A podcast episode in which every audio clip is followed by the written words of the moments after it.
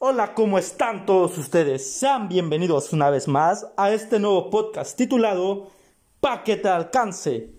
El día de hoy abordaremos un nuevo tema titulado Periodo de recuperación de la inversión. Y comenzamos. Comenzaremos diciendo que el periodo de recuperación de la inversión es uno de los métodos que en el corto plazo puede tener un favoritismo de algunas personas a la hora de evaluar sus proyectos de inversión por su facilidad de cálculo y aplicación. El periodo de recuperación de la inversión es considerado un indicador que mide tanto la liquidez del proyecto como también el riesgo relativo, pues permite anticipar los eventos en el corto plazo. Se define como el número esperado de tiempo que se requiere para recuperar la inversión original, el costo del activo, es decir, la cantidad de periodos que han de transcurrir para que la acumulación de los flujos de efectivo iguale a la inversión inicial. El periodo de recuperación de la inversión es el método más sencillo y formal y el más antiguo utilizado para evaluar los proyectos de presupuesto de capital. Para calcular el periodo de recuperación en un proyecto, solo debemos añadir los flujos de efectivo esperados de cada año hasta que se recupere el monto inicialmente invertido en el proyecto.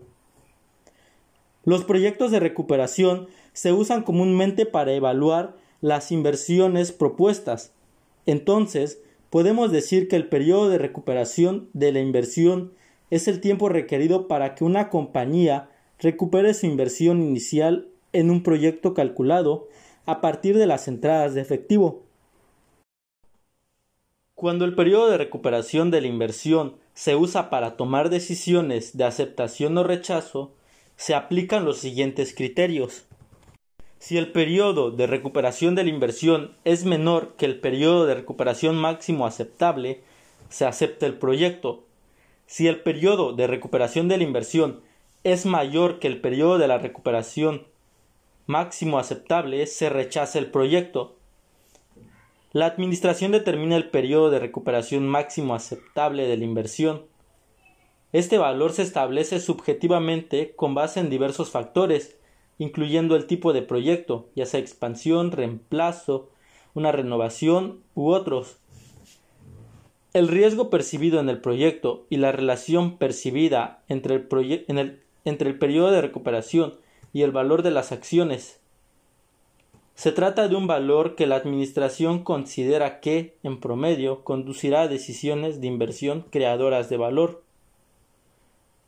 Para analizar correctamente el tiempo exacto para la recuperación de la inversión, es importante identificar la unidad de tiempo utilizada en la proyección de los flujos netos de efectivo.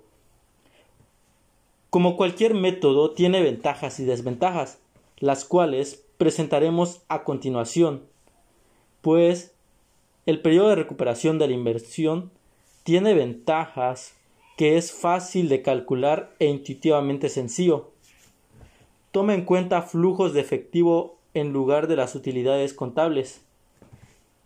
Es utilizado por pequeñas empresas para medir la exposición al riesgo. Y entre algunas desventajas es que una de las limitantes más importantes de este método es que no considera los flujos de efectivo operativos netos que se presentan después de que la inversión neta ha sido recuperada, puesto que únicamente indica cuando se recupera esa inversión. Los flujos de efectivo operativos netos que ocurren después de que se recupera la inversión pueden ser muy importantes en la determinación de la rentabilidad de un negocio, por lo que el negocio o proyecto con el menor tiempo de recuperación no necesariamente es el negocio o proyecto más rentable o en el que debería seleccionarse. Al igual que entre las desventajas se encuentra que no descuenta por tiempo ni por riesgo. No hay un valor del proyecto, no hay un ranking válido.